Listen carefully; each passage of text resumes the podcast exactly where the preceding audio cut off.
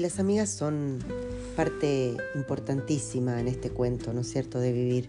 Y cuento mi historia en base a la posibilidad que ustedes tengan de sentirse identificado con algún relato, con alguna parte, con algún comentario, con algún sentimiento, ya sea en forma positiva o negativa, diga, pucha, qué diferente soy yo esta mina.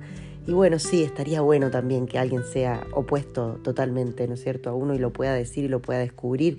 Y puede decir, qué bueno que no soy así o pucha, ¿sabes qué? Somos parecidas, pero tomé otra decisión.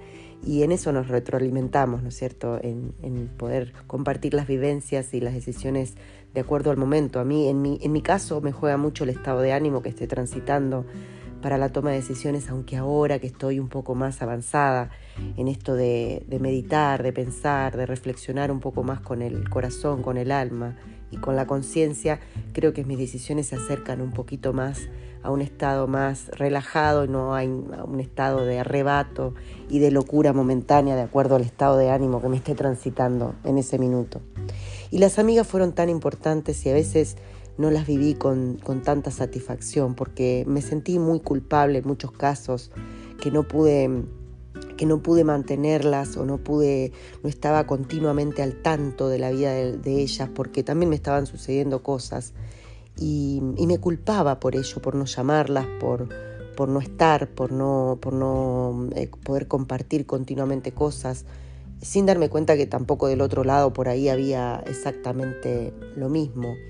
Eh, a veces el amor desmedido que yo entregaba, un poco eh, también desesperado en virtud de la soledad que te hace sentir diferente las relaciones, uno las idealiza, tanto idealiza las relaciones de amistades nuevas que se van generando con desconocimiento de sus, de sus eh, raíces, de sus formas, como también idealiza las relaciones familiares que se quedan a distancia, piensan que ellos están añorando que uno vuelva y, añorando y extrañando, y en realidad ellos están volviendo a su vida normalmente sin tanto eh, exageración y romanticismo. Sí, por ahí puedo entender que mi madre siempre estuvo ahí con el corazón en la mano en la medida que podía, porque también por suerte tiene un núcleo de familia bien grande que le permite no estar continuamente extrañando gracias a que tengo hermanos con un montón de sobrinos y ahora colmados de sobrinos nietos eh, que, permiten que la vida sea tan entretenida para ellos y no estén pensando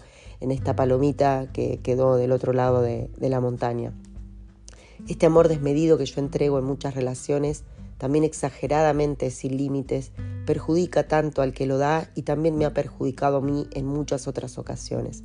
Soy muy entregada, soy muy confiada, soy eh, demasiado, eh, em, exteriorizo demasiado mis sentimientos, no tengo límites, no tengo demasiados límites, aunque los he ido aprendiendo a base de golpes en muchas ocasiones, y otra porque me han puesto en mis carriles situaciones, hechos y, también eh, una desesperanza, una, en realidad no es esa la palabra, es como si fuera una desconfianza que me ha generado algunas actitudes de gente que me ha rodeado en su momento.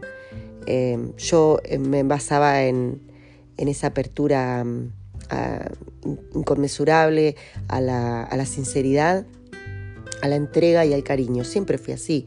No creo que alguien haya tomado mi relación de alguna otra manera, ni por conveniencia, eso muy difícil que lo hayan podido ver de mí, ni por em, quedar bien.